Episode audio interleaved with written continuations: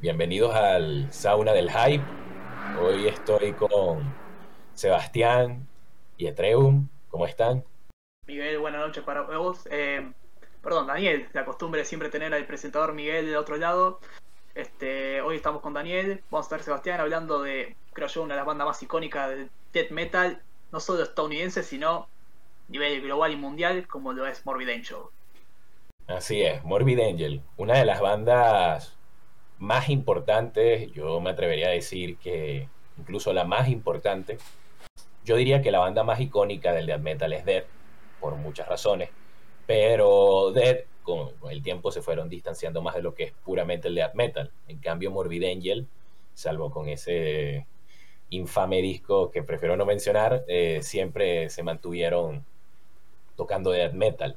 Eh, o sea, Morbid Angel es un grupo pionero. Se formaron en 1983 con Mike Browning, que luego sería Nocturnus, Trey Azagtod y Dallas Ward. Y Morbid Angel, pues es una banda súper adelantada a su tiempo. Eh, el mismo año que salió Scream Bloody Gore, sacaban Die Kingdom Come, que a pesar de ser una demo, mostraba eh, un death metal increíblemente desarrollado, con las beats ya presentes, no, no sonaba tan primitivo como sus coetáneos. Eh, y bueno, les dejo las palabras a ustedes para que también hablen un poco más de Morbid Angel. Sí, coincido eh, puntualmente en la descripción que haces, que es una banda icónica. Yo estaba justamente pensando que estaba Dead en primer lugar, pero si nos ponemos a pensar en la gran influencia que supo sentar en sus distintos discos, yo creo que Morbid Angel supo ser mucho más este, influyente en la línea más directa.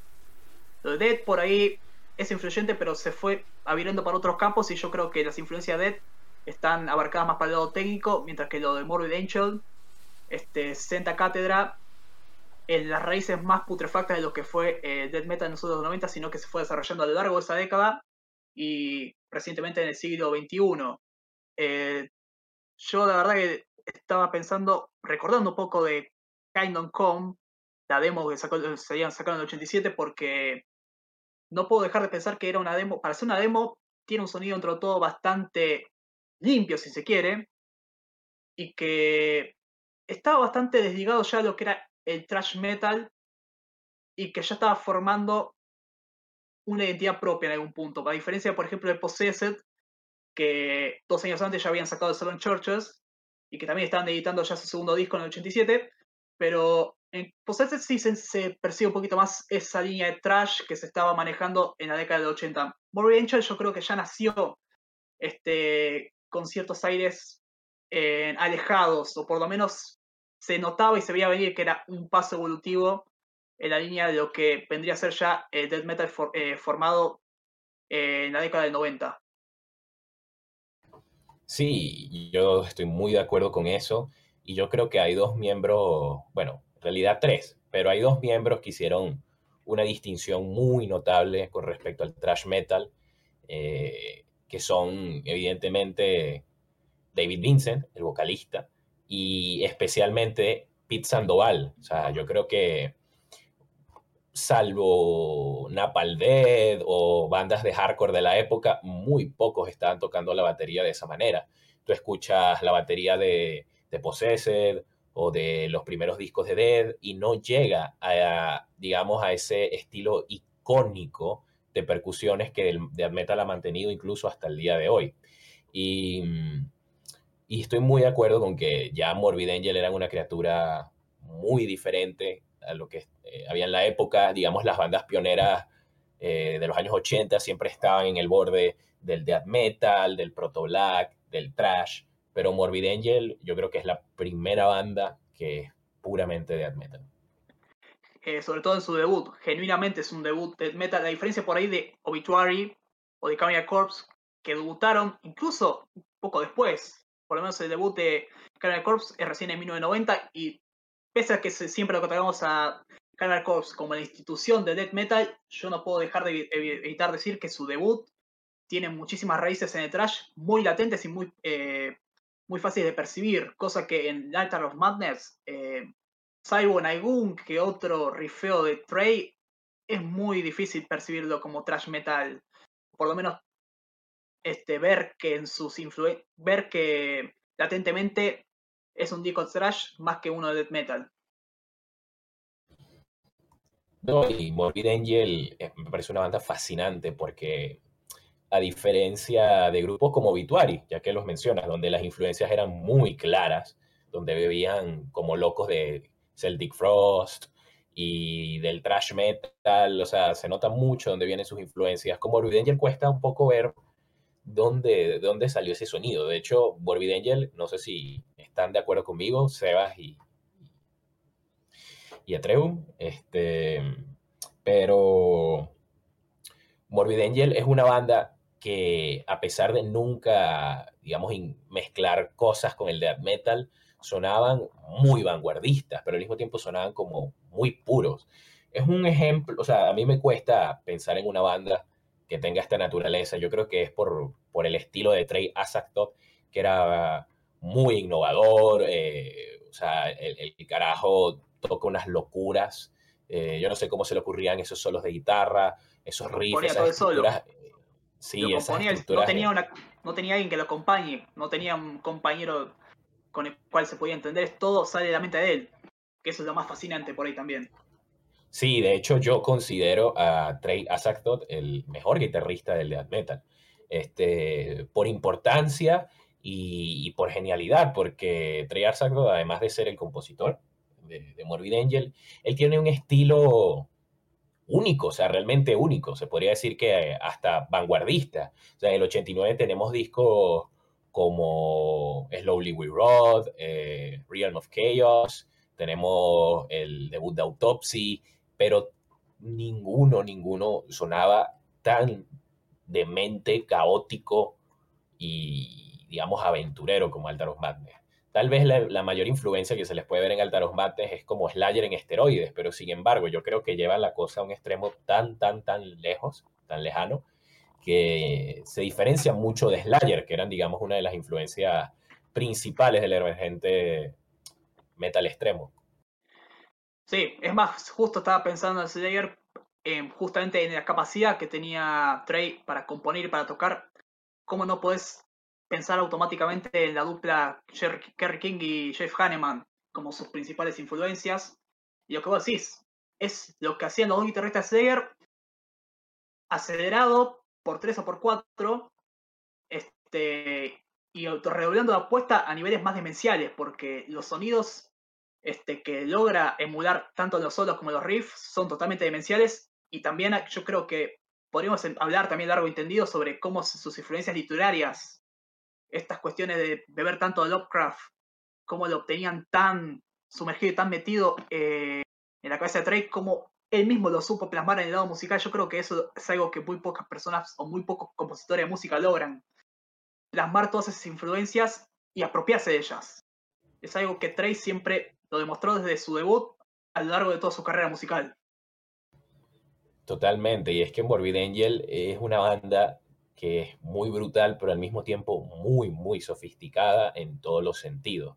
Y con respecto a la influencia, pues bueno, se le puede notar, digamos, más en sus inicios ese, ese tinte de Slayer, pero ya en el Bless Are the Sick, yo creo que ya ahí tienen un sonido totalmente diferente. Y eso es otra cosa que me parece fascinante de Morbid Angel, que es permíteme, que... Daniel. Eh, Permíteme, Daniel, si, no saber si, si eh, eh, ¿Me acompañas en mi, en mi opinión o mi, sobre el segundo disco de Space Sick? ¿No te parece un disco muy doom metal, incluso hasta para la época? Es un disco que sí va mucho a medio tiempo, este, es un disco más lento, más denso, como más caluroso, sí. Yo, yo sí le veo un tinte doom, no lo suficiente como para etiquetarlo como tal, pero sí, o sea, el cambio de Altar of Madness al, al Blessed es, muy grande. Y, del Blessed al Covenant, pues lo mismo. O sea, Morbid es una banda que mutaba y mutaba y mutaba sin necesidad, digamos, de, cambiarse de barco. Eh, hablamos de Dead, que Dead evidentemente han sido pioneros en muchos estilos y subestilos, pero Dead era una banda que cambiaba prácticamente de estilo disco a disco, mientras que Morbid Angel se mantenían firmes en ese death metal, pero cada vez innovaban dentro de lo que es el mismo género. Yo creo que en ese aspecto, Morbid Angel son la banda que mejor han hecho eso. Incluso el Domination, del cual no soy fan, me parece admirable el cómo hicieron, digamos, un disco más accesible, pero por momentos también muy raro. Y, yo creo que es algo que, que solo lograban Morbid Angel en la época. Sí, yo, hacía énfasis en el punto Doom porque no, no, no deja de ser fascinante y a la vez algo chocante ese cambio que fue del Altar of Madness al Blizzard Sick. Yo, por ejemplo, en mi caso muy personal, a mí me costó el segundo disco justamente por eso, por la locura que había sido el debut, que me había fascinado, y encontrarme con este cambio de estilo tan radical, este, que encima no era, no es algo, no fue algo progresivo, algo predecible, por ejemplo, como los cambios que hizo Dead a lo largo de su discografía, que uno veía más o menos de forma paulatina cómo Chuck iba llevando su bestia hacia dos técnicos. Lo de Morbid Angel fue un poquito más imprevisto, por decir de alguna manera. Y es, es un poco habla también de la capacidad creativa de Trey para poder definirlo como un guitarrista completo, porque en el debut demostró que no tiene, no tiene miedos en llevar su guitarra a velocidad de luz, pero cuando tiene que bajar de poner el freno a mano y ponerle un alto a la bestia, sabe imponer, sabe componer los riffs adecuados y sabe cómo dirigirlo, junto con Pete Sandoval, que es también la otra sorpresa del disco, como esos, ese doble bombo retumba en un punto. No sé cómo explicarlo, pero son cualidades, esos pequeños detalles que hacen que el disco tenga una obra mágica. No sabría describirlo porque es un poco lo que tiene Morbid Angel en todos sus discos, o por lo menos en la gran mayoría de sus discos, porque no nos vamos a engañar, yo, creo que Morbid Angel no es una banda de tres discos clásicos sin a tirar la basura, yo creo que es una banda con mucho más que ofrecer, pero lo que ofrece Blizzard of the Sea, lo que ofrecieron después con el Covenant, marca distintas tendencias de cómo hacer sonar, eh, cómo tocar death metal, pero sin desviarse de todo, sin perder la identidad, pero de alguna forma mantenerse, como decís, este, innovadores. Sí, de hecho a mí me pasó lo mismo con el, con el Bless. Eh, fue un disco que me costó mucho. De hecho, diría que es el disco clásico que más me costó de, de ellos. A mí también, ¿eh? El, Blessed A mí también me costó mucho el, Blessed Art the Sick. Incluso hasta yo lo encontraba aburrido y todo, pero porque yo siempre el, el, mi favorito de, Morbid Angel es el Altars of, of Madness. Y cuando escuché el Blessed Art the Sick, eh, me dejó hasta un poco decepcionado porque yo creía que iba a ser hasta más brutal que el, que el Altars of Madness, pero fue todo lo contrario. Pero ya, por suerte, ahora sí, sí que me gusta y le veo la, la genialidad que muchos lo ven.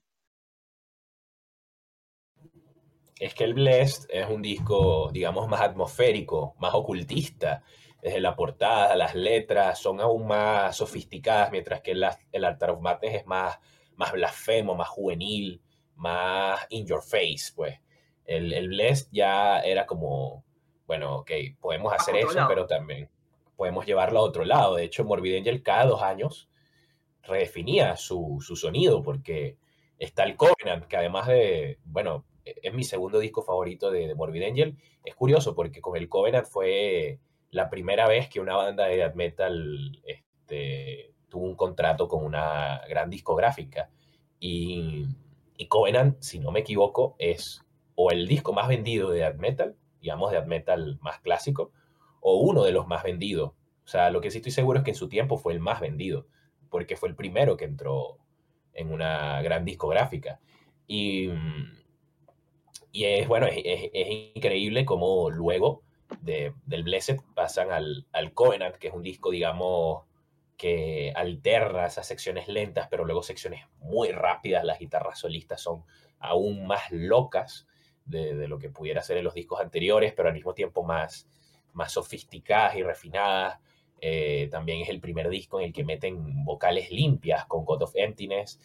Y, es una muestra de, que Morbid Angel eran una banda eh, vanguardista. O sea, una de las mejores maneras para mí para definir a esta banda es que eran simplemente vanguardistas. Sí, eran... Vaya, Seba, vaya. Ah, sí, eh, eran muy vanguardistas sin, sin, sin tomar cosas prácticamente de ningún lado. Y a mí lo que más me gusta del Covenant es que vuelven un poco a la, a la raíz de, sonar así veloces, blasfemos. Eh, por ejemplo, eh, también encantan bastante los blast beats del, del Covenant, especial en Lions. me parece que tiene los mejores blast beats que, he escuchado en este Los blast beats del Covenant son increíbles. O sea, yo creo que es el mejor trabajo eh, en la percusión que ha hecho Pete Sandoval y hablando de uno de los mejores bateristas del metal extremo, pues son palabras mayores. Me fascina cómo el blast beat es tan bestia, pero tan preciso. Casi es como un redoble militar, pero en cocaína. Suena con una precisión, con una claridad Mm, el Altar of era, digamos, más sucio, eh, un poquito más torpe, pero en el mejor sentido de la palabra. Y aquí Pete Sandoval tiene un estilo totalmente refinado, va como un metrónomo, pero sin perder ningún ápice de brutalidad. Yo estoy muy de acuerdo con que los blast beats de, este álbum son una locura. Bueno, que lo mejor es que a pesar de eso suenan muy orgánicos. Sí, es un disco, digamos, si se quiere decir, porque hablar de comercialidad entre Morbid Angel me parece un poco extraño, pero si se quiere decir un disco un poco más accesible, pero se mantiene orgánico, o sea, yo creo que incluso en Domination, que es un disco al que yo no le profeso mucha simpatía, Morbid Angel seguía manteniendo su, su esencia, ¿no? Este, yo creo que Morbid Angel es una banda que, no va a decir nunca, porque hay un capítulo del que, que hablaremos eventualmente, pero bueno, en, casi nunca comprometió, digamos, su integridad artística.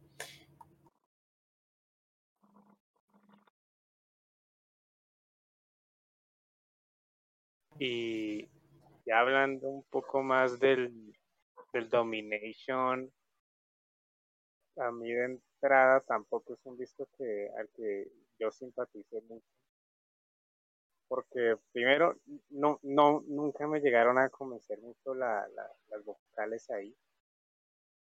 Eh, digo que Steve Tucker sea un mal vocalista, pero eh, en ese instante le queda un poco de es una como algo más lineal, ¿no, ¿no les parece? Puede ser, sí. No, no, no sé si el problema en mi caso, o sea, las vocales. Yo creo que las vocales no, en este disco en particular, no, no, no noto un cambio tan, tan bestia como pasó del, del Altars al, al Blessed o del Blessed al Covenant. Pero mi, yo creo que mi mayor problema con el Domination es que lo encuentro un poco irregular, ¿sabes? No, no lo veo tan bien definido, hay muchas ideas, hay canciones que me parecen extrañas como la de la del Slime, no me acuerdo el título completo. Where the Slime Die. Where the Slime, Die. Sí, eh, me descolocan un poco ese tipo de, cosas. Aprecio, digamos, que ellos tuvieran los huevos de, seguir experimentando, pero aquí en concreto es el único disco de, de la etapa de David Vincent que no me convence. ¿Y tú, Juan, qué opinas del Domination? Mira, es un disco que yo nunca tuve los mismos problemas que por ahí mencionan, mencionas vos o mencionas Seba. Yo particularmente siempre fui como un fiel defensor, nunca lo vi extrañamente como algo este, inferior. Es más, este, yo creo que fue con, el tiempo, leyendo las críticas, que me fui dando cuenta que había un pequeño eh, desliz con respecto al Covenant, pero este, yo particularmente comprendo las innovaciones que trataron de meter, este, tratando de recrear algún punto, no sé, yo siento que hay ciertas pistas que tratan de recrear exactamente lo que manifiesta la portada, ese, esa especie de mundo con los castillos a lo, torre oscura, como lo imaginaba Stephen King en su momento. Pero particularmente siento que pesa la variación de las vocales, el disco se mantiene, es convincente en su propuesta, por ahí hay ciertas composiciones que no tienen la misma memorabilidad que sus discos anteriores. Eso por ahí es lo más normal porque repetir lo que están haciendo ya después de tres discos era complicado. No nos vamos a engañar. Pero yo creo que yo siempre rescato algún que otro tema. Yo siempre fui un fiel partidario de composiciones como Ice to See, Earth to Hear. Bueno, Dominate para mí es la mejor entrada como para este, abrir un disco. Está por ahí también metida Don't the Angry, This Man's Words. O sea, tiene composiciones que me convencen. Este, yo por ahí comprendí lo que decíamos Daniel con Words Land Live, porque al principio también fue creo fue el tema que más me costó agarrar. Encima ese segundo tema viene después de Dominate, que es todo lo contrario. Estas dos vertientes que tiene Morbid Angel de meterte un tema muy rápido, acelerado 3000, y después meterte un tema de tintes más este, relajados, lentos, pero no por eso menos imponentes. Aún así, Dominate no, Domination no creo que sea un disco para desechar ni para menospreciar. Sí hay que hacer la pequeña diferenciación de que no está a la altura de sus tres anteriores. Y que yo creo que con el tiempo también me fui dando cuenta que está un pelín por debajo de incluso de lo que vino después. Y yo creo que esto no es que hable mal de Domination, sino que habla un poco de lo infravalorado que está la siguiente etapa ya sin David Vincent ahí, ahí quería llegar. Precisamente iba a comentar que me parece que el siguiente disco, que es el primero con Steve Tucker, eh, eh, me parece que hace, o sea, lleva muchas ideas que se quisieron llevar en Domination, pero mucho mejor. Es un disco también muy ecléctico, digamos algo raro. Al principio ese montón de interludios a mí me sacaban mucho, pero con el tiempo es un disco que, cada vez aprecio más y a día de hoy es el disco que más escucho de, de Morbid y él también porque lo, los tres primeros los tengo muy trillados, ¿no? pero me parece que es un disco que incluso, no sé si aquí están de acuerdo conmigo, no tiene mucho que envidiar al, segundo, a Bless Are the Sick. Un que entre más lo escucho, más aprecio este, el trabajo de Trey en este álbum, es increíble. Eh, los armónicos de Heaven Earth, eh, la brutal, que me parece una de las mejores eh, canciones de Morbid Angel, Invocation of the Continual One, o sea, esa canción es una locura. Y y hay muchos momentos que son de los mejores de la carrera de, de, la banda. Me parece que es un disco absurdamente infravalorado, al igual que el siguiente de Steve Tucker. O sea, no sé qué opinan ustedes de esta nueva etapa sin David Vincent. Yo estoy de acuerdo porque ya es un disco que después de, del Domination sí es un disco que, que, que hace que Morbid Angel otra vez eh, vuelven a, a, hacer lo, eh, la, la vuelve a hacer ahí la, banda que, creo que nos engancháramos y, como dices a mí me parece hasta incluso me gustan un poco más los interludios de, este disco que del, del, Blessed eh, yo creo que acá pegan mejor. Sí, a mí también me parece un, un discazo. Sí, a mí también los interludios, a pesar de que en un principio me chocaban, me parece que están mucho mejor aquí que, que en el Blessed. Y, y, son raros, al principio te descuadran, pero luego cuando, digamos, vas entendiendo más la naturaleza de este disco, desde las letras, de la estética, y, todo eh, te cuadran más, porque este disco, digamos, me parece el álbum más, más místico, más ocultista, más, más extraño de Morbid Angel en el mejor sentido de la palabra. Este, tiene interludios como himnos rituales de guerra, que si no me equivoco es en ese donde eh, no, donde Sandoval toca, digamos, como una especie de batería militar extraña, eh, que me encanta. Luego tienes instrumentales más llevadas por los teclados y, bueno, al, final te terminan cuadrando. Eh, tal vez hubiese quitado un par, Trooper, puede ser, la hubiese quitado, pero nada que ensucie demasiado el increíble trabajo que hay eh, detrás de este álbum. Steve Tucker me parece un vocalista más que digno para reemplazar a David Vincent. No me parece que sea tan bueno como David Vincent por el simple hecho de que David Vincent tenía una carisma y, digamos, una particularidad en su voz que era única, mientras que Steve Tucker es un vocalista, digamos, más estándar, pero muy solvente. Sí, a mí, a mí lo que me convencía siempre de Baby Vincent es que era un tipo que vos lo escuchabas, abría la voz y parecía que naturalmente hablaba con esa voz, con esos guturales. Era como, era parte de su voz un rasgo muy distintivo. En cambio, Steve Tucker te das cuenta que Mike Mal este, está cantando de forma gutural, no es que yo lo escucharía a Steve Tucker y claramente me puedo imaginar que en su vida real tiene una voz distinta. En cambio, con David Vincent me cuesta separar esa cuestión de cómo hablaría él, porque yo tengo esa sensación de que habla de la forma en la que canta. Y no sé, es una, es una, una sensación que muy pocos artistas pueden llegar a transmitir. Esa naturalidad con la cual prácticamente emulan y recitan sus, este, sus líneas de sus líneas vocales. Oye, es un punto que no, no había visto, pero que ahora que lo dices coincido totalmente. A mí el primer vocalista que se me viene a la mente con esas características es John Tardy. Sabía bueno, primero, nada, es que John Tardy habla así, no, tiene sentido, él tiene la voz destrozada. E, ese tipo habla, entonces cada vez que hace guturales es lo más normal del mundo. Dave Vincent yo creo que tiene, o sea, que en Alteros Bandes, digamos, se le ve más crudo, se le ve un poco más amateur. Eh, para bien, porque al fin y al cabo Alteros Bandes me parece, y creo que a la gran mayoría de la gente le parece el mejor disco de Morbid Angel, a pesar de que no es el disco más maduro si se le compara con otros. Pero mm, en discos posteriores, especialmente en Covenant, noto totalmente esa naturalidad. El tipo parece que está en su elemento, no, no se le escucha eh, forzando ni nada. Y sí puedo ver que Steve Tucker fuerce un poco más, pero me parece que sus guturales igual son bastante buenas. Simplemente no, no es un vocalista de esos que uno dice, lo escuchas y sabes que es él, ¿sabes? O sea, David Vincent, John Tardy, Chris Rayford, son vocalistas que, Carl Willets, eh, el mismo Chuck, son vocalistas que, que tú, claro, y son vocalistas que tú escuchas y son totalmente icónicos y casi que inimitables. Van Drunen, como lo mencionas, eh, a mí me, parece una de las cosas más fascinantes. Sí, sí, y Van Drunen yo me creo que él, que él habla así del día, día a día. Ese tipo lo deben estar ahorcando todo el tiempo, no sé, parece que tiene algo que la asfixia. Eh, increíble.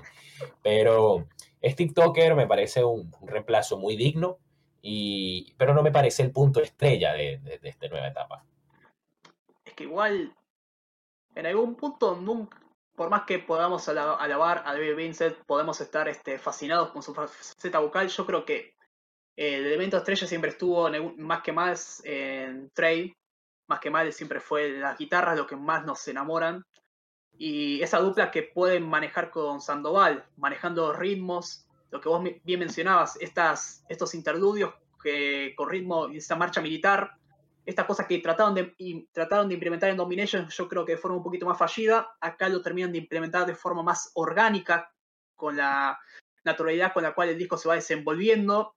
Este, yo particularmente creo que, como vos decías, este, Daniel, yo creo que sobran hay un otro interludio, sobre todo los últimos, yo creo que cerrar con tres interludios es algo raro, cuanto menos, pero si nos tenemos que meter en la faceta musical, en lo compositivo, este, sigue siendo la esencia de Morbid Angel casi que intacta.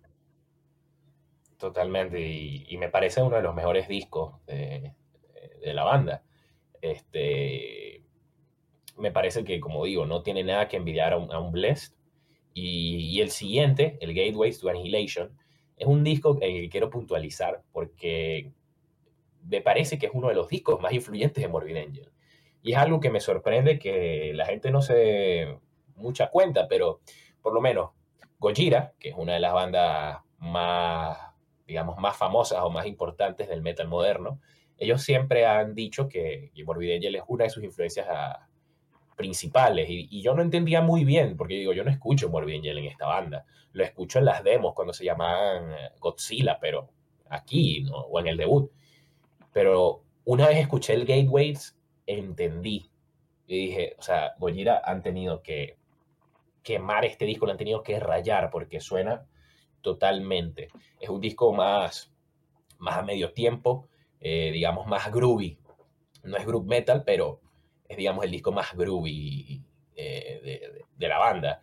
Y, es un álbum que me parece que, que, ha sido bastante influyente en el metal moderno, porque no sé si les pasó, pero cuando yo descubrí Morbid Angel y leía por todos lados que es una de las bandas más influyentes de la historia del death metal, a mí me costaba conseguir influencias tan obvias en las bandas eh, de, Morbid Angel.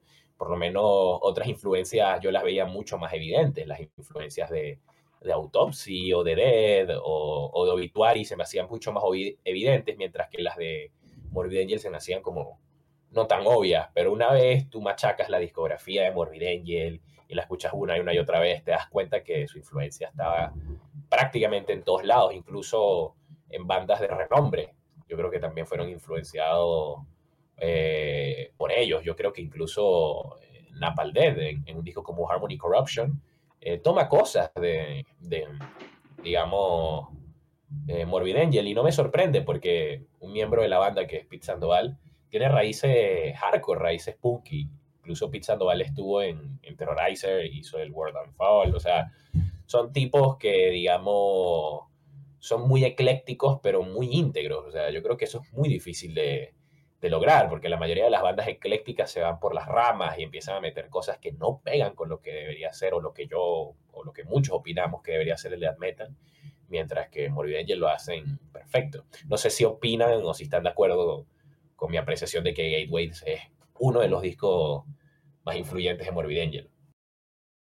Sí, concuerdo. Es más, me, robaste la palabra que quería usar, que era ecléctico, porque es lo que estaba pensando mientras estabas describiendo las distintas influencias que supo dejar Morbid Angel, las distintas huellas que supo dejar en las distintas bandas, de distintos géneros. Vos mencionabas Gojira en su momento. Este disco no puedo evitar automáticamente pensar como Neil, Nile, Nile, como, como se pronuncie, como lo quieran pronunciar, como se conozca, este, cómo vieron, porque es acá donde también yo sí, empiezo a ver cómo Trey sabe de alguna forma buscar este, sonoridades musicales eh, eh, de culturas como el egipcio. Yo no, puedo evitar pensar que hay ciertos momentos que me retraen a eso.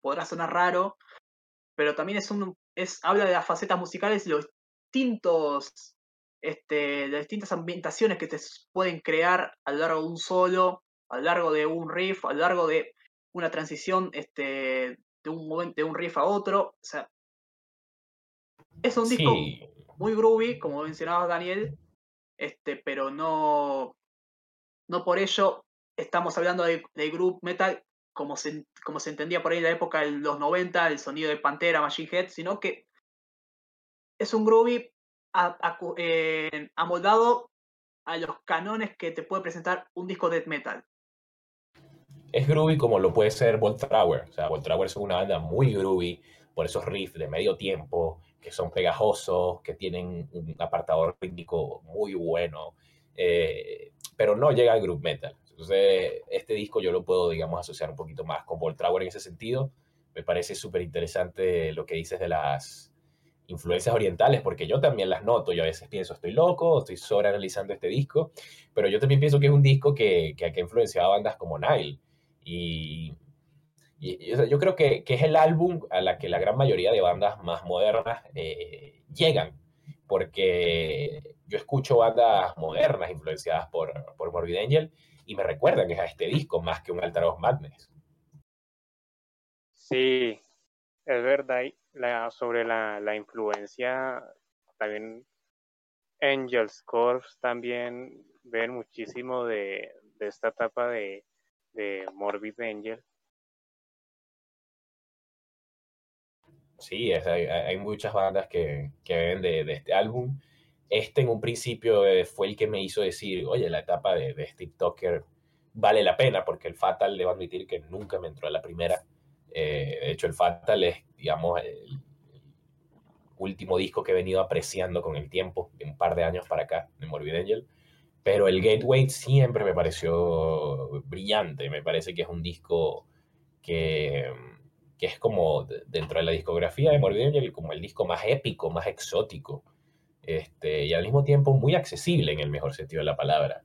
Me parece un disco maravilloso. También me parece que tiene la mejor portada de, la banda. Eh, también dibujada por Dancy Ray. Me gusta un poco más que la de Altar of Madness. Y nada, un disco fantástico. Sí, yo siento que este, lo que mencionabas, es un poquito más accesible quizás que, por ejemplo, Fórmulas.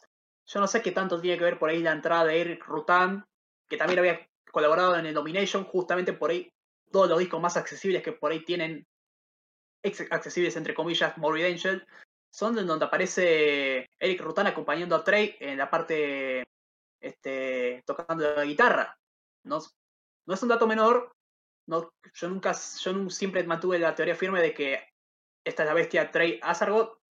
No componen por ahí Pet Santoval compone algo más, pero este, muy difícilmente se pueda ver la influencia de un tercer o cuarto músico. Aún así, coincido en la parte en la que decís que es un disco que por ahí uno tiende a encariñarse mucho más rápido con el Fórmula Fatal Flash.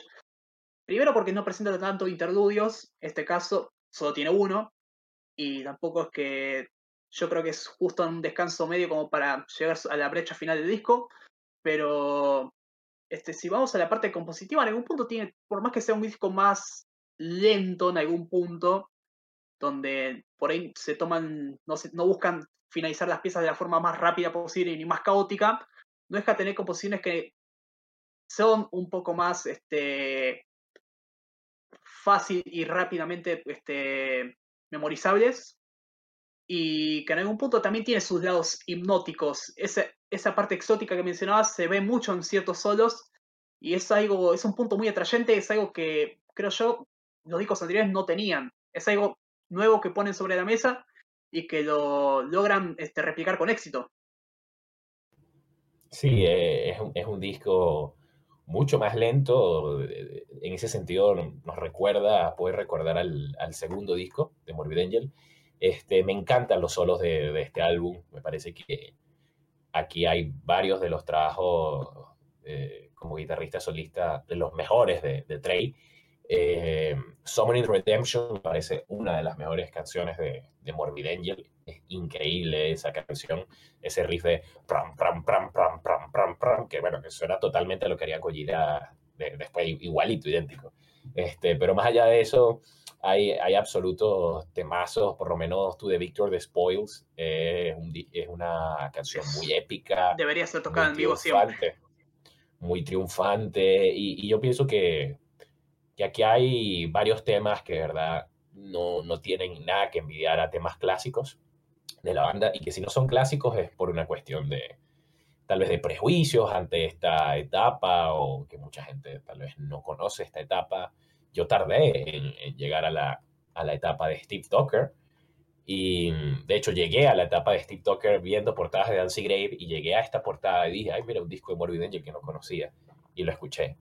Eh, yo creo que esta etapa de, de, Steve Tucker fue estrictamente necesaria porque Dave Vincent, a pesar de, bueno, de ser una institución, digamos, en, en, en, lo que son las voces de death metal, una institución cultural, David es un tipo extraño, es un tipo que eh, con los años se fue desencantando cada vez más del death metal, incluso incursionó en una banda de, rock gótico, que no recuerdo el nombre, se puso a tocar country, o sea, es un tipo excéntrico. Y yo creo que, él se fue en el momento correcto, porque más bien en su regreso, este, veríamos que, el tipo estaba a las antípodas de, de lo que es Morbid Angel, porque Muchas ideas de las que hay en el infame disco Ilud Divinum Insanum son de David Vincent.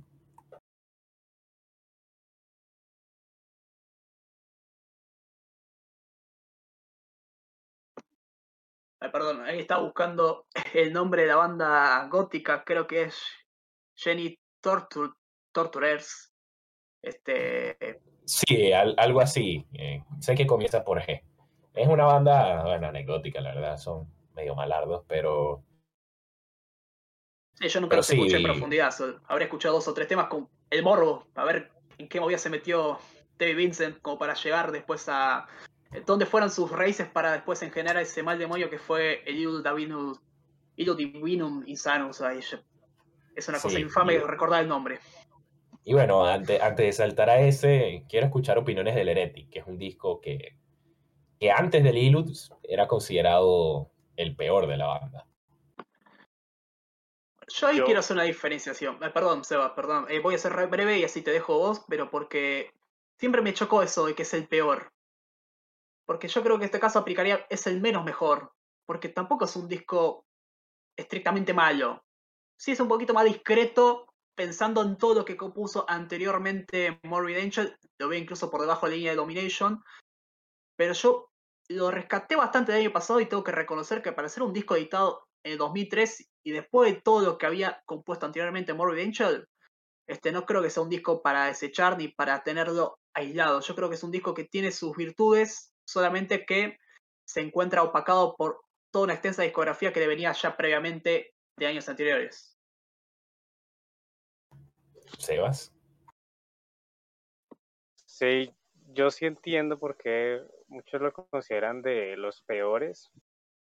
Y, y es que la verdad es un disco que también es muy, muy inconsistente, digamos que más o menos, bueno, ya es que tengo tiempo sin, sin escucharlo por lo mismo de que no, no, no nunca me atrapó del todo, más que más o menos creo que era por la mitad de cuando hacían esas cosas raras con esos interludios, eh, con tracks escondidos, no, la verdad nunca supe entender eh, o a, dónde querían llegar con, con, eso, ¿no?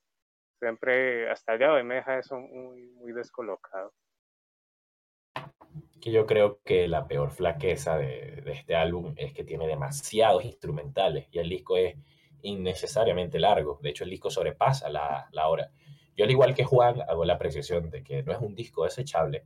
Es un disco que tiene buenos momentos, pero que se ve opacado por ser demasiado irregular. Tienes la primera mitad, que es bastante buena, y luego la segunda mitad, que es un completo desastre. Instrumentales tras instrumentales, y no, no tampoco le veo sentido a eso. Yo creo que la peor flaqueza de este disco es que es el disco más aburrido de Morbid Angel. Pero no, no lo veo desechable, tampoco lo veo como una mierda. Es un disco que tiene sus momentos, pero que como un todo termina siendo aburrido. Sí, como un todo, eh, pensando siempre, contando todos los instrumentales que terminan sobrepasando la hora, yo particularmente siempre trato de, así de forma personal, le pongo un punto final ya pasando uno, dos, tres instrumentales, porque ya creo que pierde sentido, es más, este, lo siento como medio anecdóticos la este, eterna cantidad de instrumentales de 5 o 6 segundos que decidió meter Trey, no sé si este, por alguna, alguna apuesta, alguna jugada contra discográfica.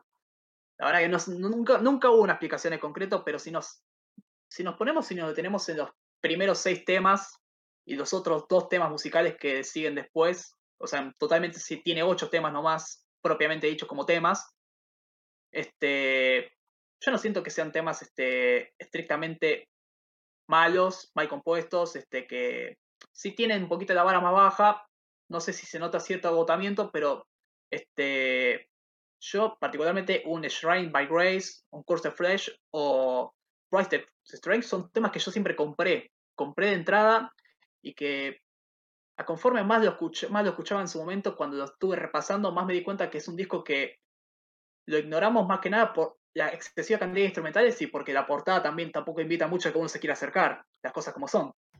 Sí, la portada bueno, parece una carta de tarot, es terrible.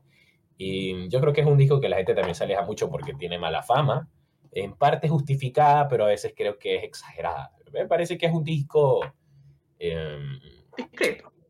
Sí, un disco discreto. De hecho, si, si hubiesen quitado ese montón de instrumentales al final, sería un disco más que digno. Este, a mí el tema de apertura, los temas que mencionaste también me convencen. O sea, sí se escuchan un poco más agotados, digamos, no los, no los encuentro tan creativos como en discos anteriores, pero Heretic, por ejemplo, me parece mucho mejor que el último disco, que lo vendieron como una vuelta al Death Metal, el Kingdom's Disdain, que me parece un disco directamente malo. Sí, sí. O sea, y bueno, y, yo creo que es tiempo de pasar al, al Ilum Divinum Insanus. Evidentemente, me imagino su valoración del disco, pero las quiero escuchar. Bueno, vamos, haciendo, vamos a ser un poquito honestos.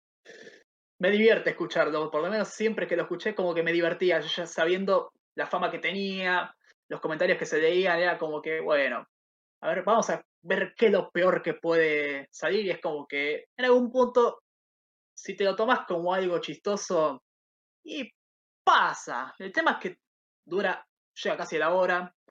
Y sí, no, no puedes evitar decir, pasando tres o cuatro temas, tomándote un poquito de chiste, que suena bastante fea la combinación. La producción no se siente orgánica, se siente este, artificialmente forzada. Las vocales de Vincent suenan, este, si es que se puede decir que son vocales, tiene una forma muy extraña.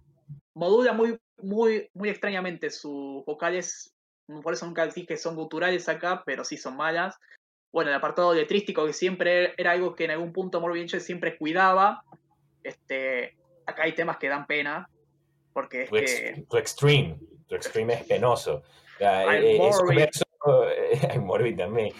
Eh, tu extreme tiene unas partes random en español. O sea, una letra que dice tu corazón latiendo, te sientes el dolor. Además, el, español mal escrito. Deseo la locura, tú gritas extreme. O sea, terrible. Y las de. Orejas de retira, más es una creencia, es nombre extreme. es horrible, es horrible, pero, pero coincido con esa apreciación, es como una película, es como The Room, como el The Room del Death Metal, o sea, si te lo tomas a chiste, se puede disfrutar, eh, tal, me hubiese gustado que hubiese sido más corto en tal caso, pero yo creo que se disfruta escucharlo tres veces, no mucho más, porque es terrible. O sea, yo creo que es un disco que, que objetivamente es, terrible. De hecho, el único tema rescatable bajo los estándares de Morbid Angel es Blades for Ball, que es como el, la canción más tradicional y tampoco es como para tirar cohetes. Entonces, pero bueno, las más míticas para mí son I Am Morbid y Too Extreme porque son eh, ridículas. De hecho, los títulos ya también son, son muy poco cuidados. Tú ves los títulos de, del Fatal y, te dan del Fatal Flesh o del, digamos, del Covenant y, te dan esta sensación que, bueno, es cierta, pero si tú no sabes de la vida de Trey, tú dices, oye, este tipo eh, es letrado, este tipo lee, o sea, eh, escribe no es la típica canción que se llama eh, Regurgitando intestino o muerte cerebral o vainas. No, no, esos son títulos y letras interesantes. Aquí los títulos de las canciones son patéticos. Ten More Dead, Destructos versus The Earth, Beauty meets, meets, Beast, que parece el título de una canción de Avenged Sevenfold. Eh, este, y, no sé, es un disco creo que falla estrepitosamente en todo lo que hace. De hecho, el latín eh, está mal escrito, o sea, usan mal el latín, eh, usan mal el español. Yo no sé qué, les pasó aquí. Eh, para mí todavía es un misterio. Yo quiero creer que tiene que ver un poco con la vuelta de David Vincent, porque este, en este disco, digamos, David Vincent creo que es el primero en el que escribe. Y David Vincent venía muy desligado del death metal. Aquí Trey también tiene la mano, pero yo tengo la, teoría de que el mayor responsable de este aborto es Vincent. En gran parte, sí. Sí, en gran parte muchos temas están compuestos por él. Este, yo antes mencionaba que me costaba creer que Trey cediera un poquito el mando en discos anteriores. Y esto es acá donde que realmente te das cuenta que decidió ceder el mando en gran parte a Vincent, que estaba este, en, otra, en otras ligas, llega y trata de imponer una idea que claramente nunca funcionó. Y es que no, la cuestión no es que Morbid Angel se desdiga de su sonido, sino que se desdiga y lo hace encima mal. Porque encima el disco es malo dentro de la categoría a la cual quiera pertenecer, que no sé si es nu metal, group metal, este metal industrial. industrial, o sea, falla en todas esas categorías, incluso el disco falla. Sí, es un disco que si lo evaluamos con un disco de nu metal es malo, si lo evaluamos con un disco de industrial metal es malo. Eh, o sea, yo creo que te guste más o no este, este tipo de géneros, digamos, más modernos, el metal, es un disco que, que, que, es malo. De hecho, uno de los mayores fuertes de Morbid Angel toda la vida han sido las percusiones y aquí son unas baterías que si no son programadas suenan muy falsas. Es que, eran programadas, si no me equivoco. Porque acá ya no está. Tiene que ser programada. Entonces es una. No, no está. Es, un disco de una banda que claramente no está en las condiciones para sacar un álbum. Eh, con varios, o sea, sin Pete Sandoval.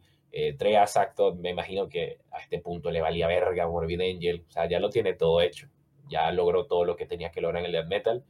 Vino Vincent como una especie de, bueno, aquí volvió Vincent, vamos a vender este disco con la vuelta de él y, le dejamos escribir y, salió mal, salió mal. Es un disco que además suena feo, o sea, salió en 2011 y en 2011 ya sonaba outdated, como sonaba ya anticuado, porque las partes electrónicas parecen electrónica de tutorial de YouTube de 2006, es, terrible. No, es que profundo, profundo, y media culpa no tenés por dónde agarrarla, es, es un tema muy casposo, de esos que decís, me, me cago de risa los cuatro minutos porque no sé si tomármelo en serio o no.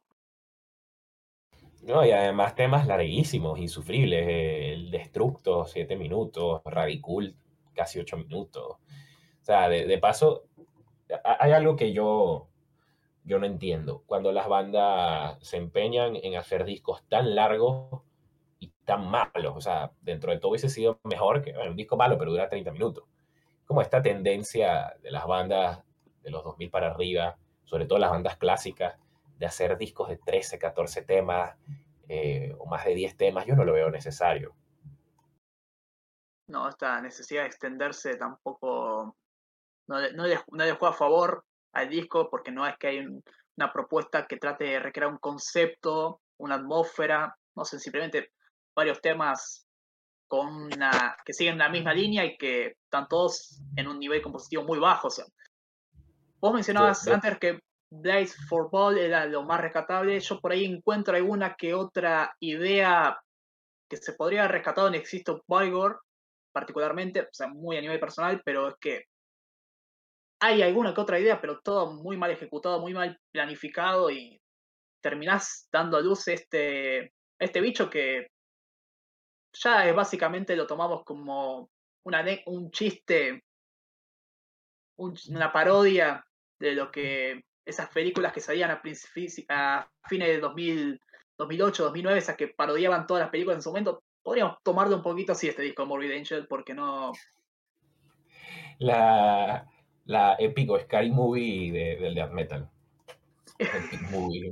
Sí, sí, es. Es que la Epic Movie, sí, así se llamaban todas esas tendencias de películas, sí, sí. Fue la que dio. Fue el puntapié este en género de parodia. Y coincide con, con esos años. Sí, yo tengo también una teoría de por qué las bandas sacan discos con tantos temas. Yo creo que también tiene que ver cómo han cambiado las plataformas de distribución y de, ganar dinero con la música a través del streaming. Me imagino que si tienes 13, 14 temas, hay más probabilidad de que streameen algún tema de tu disco que si tienes 7 o si tienes 8. Yo también creo que viene por ahí. Y bueno, este disco no, sé qué pretendían, no sé si querían ser más comerciales, pero es que no hicieron ni una cosa ni la otra. Y bueno, para darle un poco la palabra a Sebas, para ver qué opina del, del seguro es su disco favorito de Morbid Angel. Vale, eh, no, pues, ¿qué más yo podría decir de, del Ilut? Y, sí, yo, yo es que no, no, no, no lo disfruto nada, ni, y sí, las canciones pueden llegar a ser eh, eh, graciosas por lo malas que son, pero la verdad, ahora que mencionabas lo, lo, lo, de lo, las secciones más electrónicas que sonaban a, tutorial de YouTube de 2006, yo creo que esta es hasta incluso peor, porque sí, de verdad no, yo tampoco nunca supe bien cómo agarrar e, e, este disco. Definitivamente de, los peores compacts de, de, la música. Y no, sí, malísimo. No, yo la verdad que tampoco realmente le, le nada, no. No. Yo creo que es el peor. Yo creo que es el peor comeback de, la historia del death metal, fácilmente. Sí, estaba, estaba pensando que es, supera todos los picos bajos que tuvieron cualquier otra banda clásica de metal, hace Obituary, que tuvo puntos bajos fatales. Dayside, ni se diga, lo que sacaron los hermanos este, con Green Benton en el principio de 2000 es un espanto musical, pero lo que se ve acá está como complicado superar el Illud Divine Insano como lo más, el punto más bajo de todo el metal a nivel muy global. Por ahí se me ocurre el Promise de Massacre, pero... Nah, es que incluso el Promise de Massacre, eh, o sea, es un disco aburrido, mediocre, pero no es... Es que esta cosa no, no se entiende, o sea, esas percusiones ahí como pum, pum, pum, como que estás en una discoteca y luego un tipo haciendo guturales y luego un solo de guitarra random y estas letras patéticas, es como un disco meme. Y, es un álbum, eh, es un álbum que dentro de todo, a pesar de ser una mierda, creo que podemos coincidir la gran mayoría en eso, el que me diga que este es el mejor disco Morbid Angel pues está drogado. Em, yo creo que igual refleja un poco la naturaleza de la banda, o sea, la banda siempre fue inquieta, eh, siempre buscaba innovar, y bueno, esto es un intento fallido, pero yo creo que muchas bandas de este, digamos, de este índole, que son así más aventureras, más, más innovadoras, tienen picos muy altos y, suelen tener picos muy bajos. Lo que pasa es que a mí se, me cuesta pensar en un disco de una banda de metal clásico tan malo como este. no. Incluso Vituari, que yo adoro el, el Cause of Death, pero yo soy de los que opina que después de ese disco, Obituary no, no dan una. a lo mejor me lanzo más de un hater, pero yo pienso que Obituary son los dos primeros y, poco más. Incluso hasta el comeback de Obituary Pestilence es mejor que el de Morbid Angel. Mucho mejor. Es que esto, esto es nivel. Yo, o sea, yo, yo lo único que, que, puedo comparar con este álbum es los desastres que hace Six Feet Under que, son discos que son tan, son tan malos. Lo que pasa es que Six Feet Under los disfruto más porque eso llega a un nivel que, que es incomprensible. no, no entiendo cómo una persona en su sano juicio, como cuatro pelados sacan música así, o sea, los Classics from the Graveyard. Yo los escucho y los disfruto como un enano porque escuchar cómo destrozan a Iron Maiden, a Judas Priest, a Black Sabbath. Eh, eh, eh, sí, sí. No, no entiendo, no entiendo. O sea, yo creo que lo único que yo recuerdo dentro del death metal tan malo es Six Feet Under. Pero, o sea, está este disco y por debajo Six Feet Under. Más nada. Y muy difícilmente encontremos algo peor que este disco. De la propuesta musical porque y de ejecución, porque todo está mal en este disco. O sea, los, el español de David Vincent se compara al español que tiene Giancarlo Espósito en Breaking Bad, que está que no te lo crees, eh, Gustavo Frink hablando español es una cosa inentendible. David Vincent está al mismo nivel de, que no se le entiende lo que dice. Y nada, no, no tenés con qué agarrarlo al disco. Sí. Pero por lo menos prefiero el Illud porque es memorable, pero el, el siguiente disco se me olvida que existe. Entonces quisiera escuchar su opinión sobre el Kingdoms Disdain. A mí me parece no el peor disco porque está Lilith, pero sí me parece el disco más olvidable. Olvidable. Eh, prescindible. prescindible, prescindible, ¿no? Es un disco que sobre el papel no está mal. En teoría es una vuelta al sonido del metal y tal, pero no, no termina de, de llegar a, lo que era. Es que no le llega ni al Heretic. O sea, me parece que es un disco totalmente mediocre. Es el disco más mediocre de, de Morbid Angel. Yo soy de los que piensa que es preferible que o hagas algo muy bueno o hagas algo muy malo, pero algo olvidable creo que es lo peor que puede hacer un artista. Sí, o sea, fija, perdón, fíjate que a mí me costó eh, acordarme el nombre. O sea, no me acordaba el nombre, me acordaba la portada, el nombre era como, bueno, sé que después de la I decide la J de acá, porque Morbid Angel siempre tuvo esa tendencia de editar discos de forma alfabética, y mi única referencia era que el disco empezaba con letra K. Después, el nombre no lo recordaba. La lista de temas la estoy tratando de recordar y es que llegamos al mismo punto. No, no recuerdo explícitamente ningún tema concreto. Ni tampoco siento que se hayan que haya el disco redondee algo firme. Es todo muy. Está bien, se escucha. La producción se escucha bien.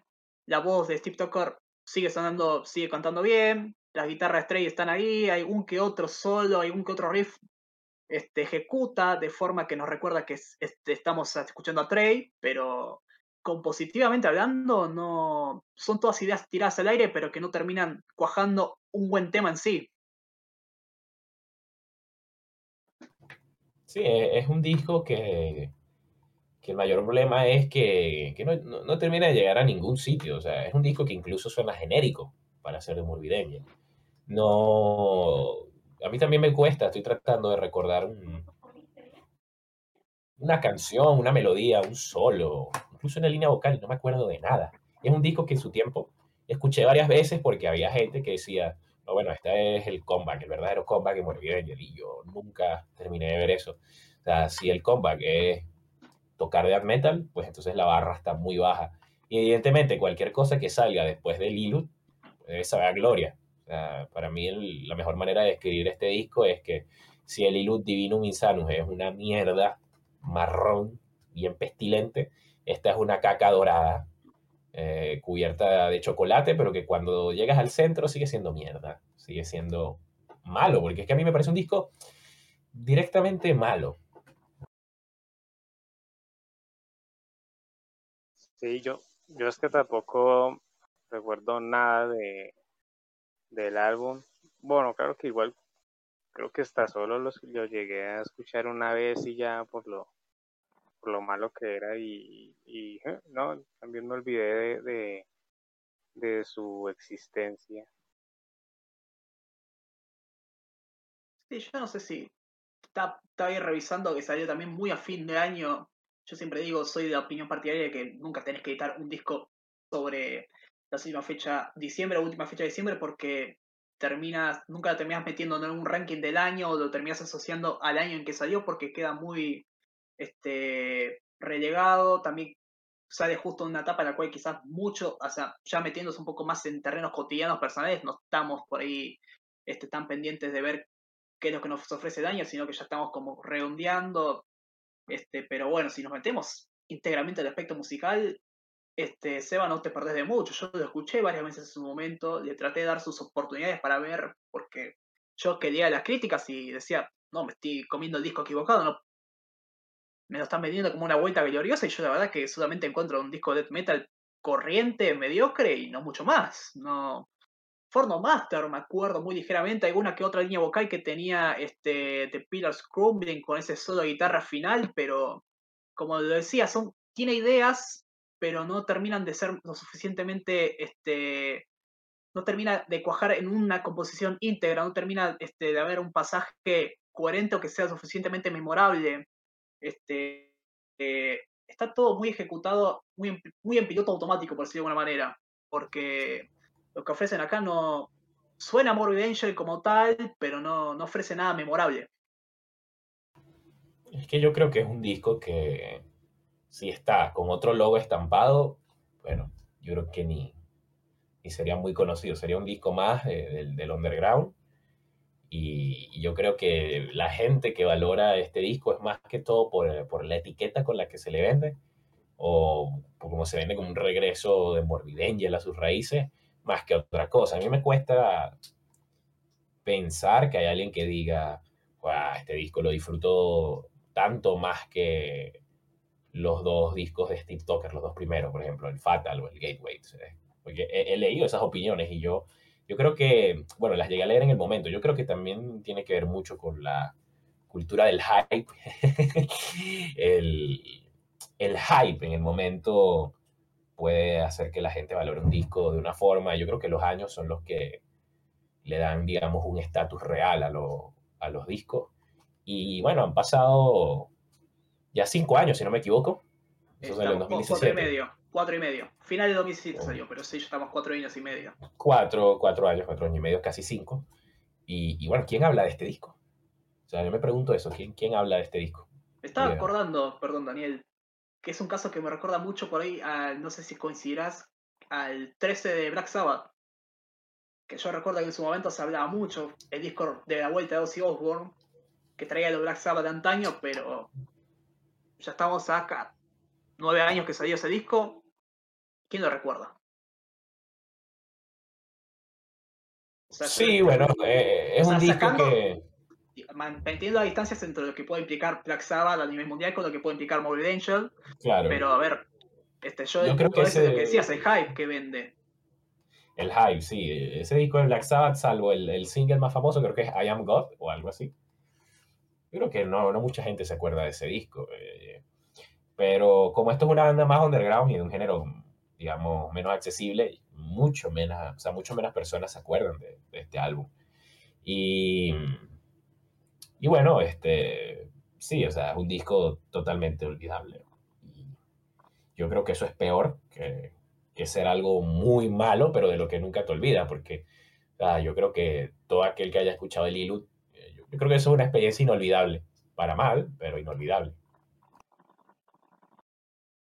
Sí, a ver, musicalmente yo creo que por más que uno lo quiera negar, tengo en la cabeza dos o tres canciones que las tengo totalmente identificadas. No para bien, pero están identificadas. Acá no, no puedo, lo intenté, pero no tengo forma de engancharme con el disco. No, no me seduce, no me atrae. Lo volví a escuchar el año pasado cuando estaba repasando la etapa de Steve Tucker y es que no queda tan relegado a un segundo plano que es básicamente como una imitación de Morbid Angel hasta cierto punto. Como una banda, como una banda tributo tratando de emular el sonido de Morbid Angel, pero sin la chispa que supo tener la banda este, en los 90 y a principios de 2000. Esa es la mejor forma de describir y eso es lo que quería decir, pero no me salía en palabras. Como una banda tributo, como una banda cover. No, no, no, yo, esto lo compro, una banda, bueno, que tengan a Morbid Angel como sus dioses y, y, bueno, los quieran, digamos, imitar o algo, pero a Morbid Angel no se lo compro. Y bueno, me da curiosidad qué vendrá después, si es que viene algo después. Yo supongo que sí. Eh, con la letra L, ¿no? Es la que sigue si no sacaron ningún disco en vivo, yo creería que sí, tendría que ser con la L. tendría que, ser con la L. Que eso es uno de los datos más curiosos que eh, me gusta Morbid O sea, no sé si sabías que eso en un principio fue algo accidental. Ah, ellos sacaron el Altars y luego el Blessed y se dieron cuenta de la casualidad y siguieron con esa tradición. Y, me parece una de las tradiciones más, más curiosas y más icónicas que hay en el, en el metal extremo, ¿no? No, no se me ocurre algo friki, pero... Algo, friki, pero que es un, es un detalle que, que, a mí me encanta. Sí, sí, sí, es un detalle simpático, no sé, no sé cómo describirlo, pero a mí también es como que algo, le da un plus más de mística ya a la, la composición discográfica ya de por mantiene la banda. Sí, es, es también como, como un reflejo más de, digamos, de ese cuidado que tuvieron hasta cierto punto de su carrera con todo el tema de la, estética, del concepto, porque Morbid Angel me parece que es una de las bandas con la imagen más reconocible que hay en el death metal. O sea, una cosa que me encanta de Morbid Angel es que sus portadas se diferenciaban mucho a lo que había en la época. La mayoría de las bandas de death metal tenían un zombie, sangre, algo grotesco, eh, unas cruces invertidas, a Satán. Pero Morbid Angel tenía portadas, digamos, más, más sutiles. Mi portada, no mi portada favorita, pero sí la portada que más me llamó la atención así a primera vista fue la de Covenant. Y bueno, ¿qué es esto? Una biblioteca, una vela, un libro. Qué curioso para una portada de, de death metal. Luego tú esperas que el disco, no sé, sea, digamos, más light, porque no tiene esas portadas que uno espera y, te lo, y lo escuchas y es un disco demoledor. Igual el Blessed, el Blessed tiene una pintura, una pintura viejísima como portada. Y, bueno, sí, tienen, tienen una estética que me encanta. Sí, entre sus mismas portadas se, se, diferencian demasiado, no solo se diferencian de las otras bandas. O sea, sacando la primera portada que este se me fue ahora el nombre del artista de Dan Dan Seagrave. Seagrave. Mi papá. Icónico. Ahora ese tipo icónico que, bueno, en todo Dismember, toda la escuela sueca, distintas bandas a lo largo del mundo que estuvieron bajo sus órdenes, Hypocrisy, Gorgots. Gorgots, eh, Hypocrisy, también. como Penetralia, eh, el Obscure. O sea, bueno, todas las bandas de death metal pasaron bajo su. Casi todas. pincel. La gran mayoría. Y eso es una de las cosas que más me fascina de, del death metal de la, de la, vieja escuela. Por eso es que para mí esa magia es irrepetible, por ese tipo de cosas. Era, era un género más underground, una comunidad, digamos, más cercana, más cerrada. Em, era una época en la que los grupos no se metían en, unas, en cajas, no se encasillaban en etiquetas, sino que tocaban y lo que iba saliendo iba creando tendencias. Creo que Morbid Angel es el mejor ejemplo de, esto. O sea, yo, yo dudo mucho que se encasillaran bueno, tenemos que tocar de esta forma, tenemos que tal. Eh, porque hoy en día, el, digamos, las bandas se encasillan mucho. Bueno, más una banda que sea black con death metal y escuchas un riff de death metal y luego otro de black, mientras que antes tenías estas bandas en los 80, bueno, sí, muy lejos, Morbid Angel en sus inicios, en, las demos, tenían un poco esta ambigüedad, este, entre el trash, en, en, en Kingdom Come, incluso tienen algún tinte black, como esa ambigüedad típica de la época, ya en el Altars, digamos, definirían más la cuestión, pero, pero o sea, a mí me parece fascinante, Morbid Angel es una banda que en mis inicios no la tenía entre mis predilectas, siempre, siempre eh, me pareció que Altar of Madness es uno de los 10 mejores discos del género. A día de hoy me lo sigue pareciendo. Pero me quedaba mucho en el Altars. Y la verdad es que con el tiempo me fui dando cuenta que, que Morbid Angel tiene un gran puñado de discos. Incluyo Domination, que yo recomiendo, aunque muchos no seamos simpatizantes. Son discos que, oye, que, que no hay por qué ignorar.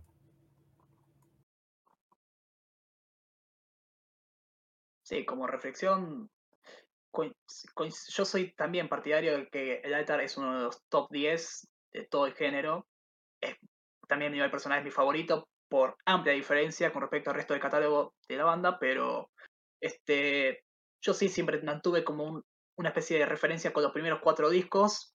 Me costó llegar a su momento de la etapa de Steve Tucker por las referencias que tenía, como que era una etapa un poquito menor, sin tanta relevancia apenas escuché Fórmulas y Gateway, me di cuenta que nada, es todo lo contrario, yo creo que son discos que tienen muchísimo, muchísimo este, material y muchísima riqueza en sí, y que son discos que, creo yo, este, integran y forman parte de una discografía que enriquecen lo que es la discografía en sí de Morbid Angel, la llevan, y este, a diferencia de otras bandas que solo supieron sacar discos clásicos en sí, yo creo que Morbid Angel hasta este, Gateways, ponemos hasta ahí nomás el Heretic, mantiene una discografía muy, pero que muy sólida, este, de altísimo nivel y que no.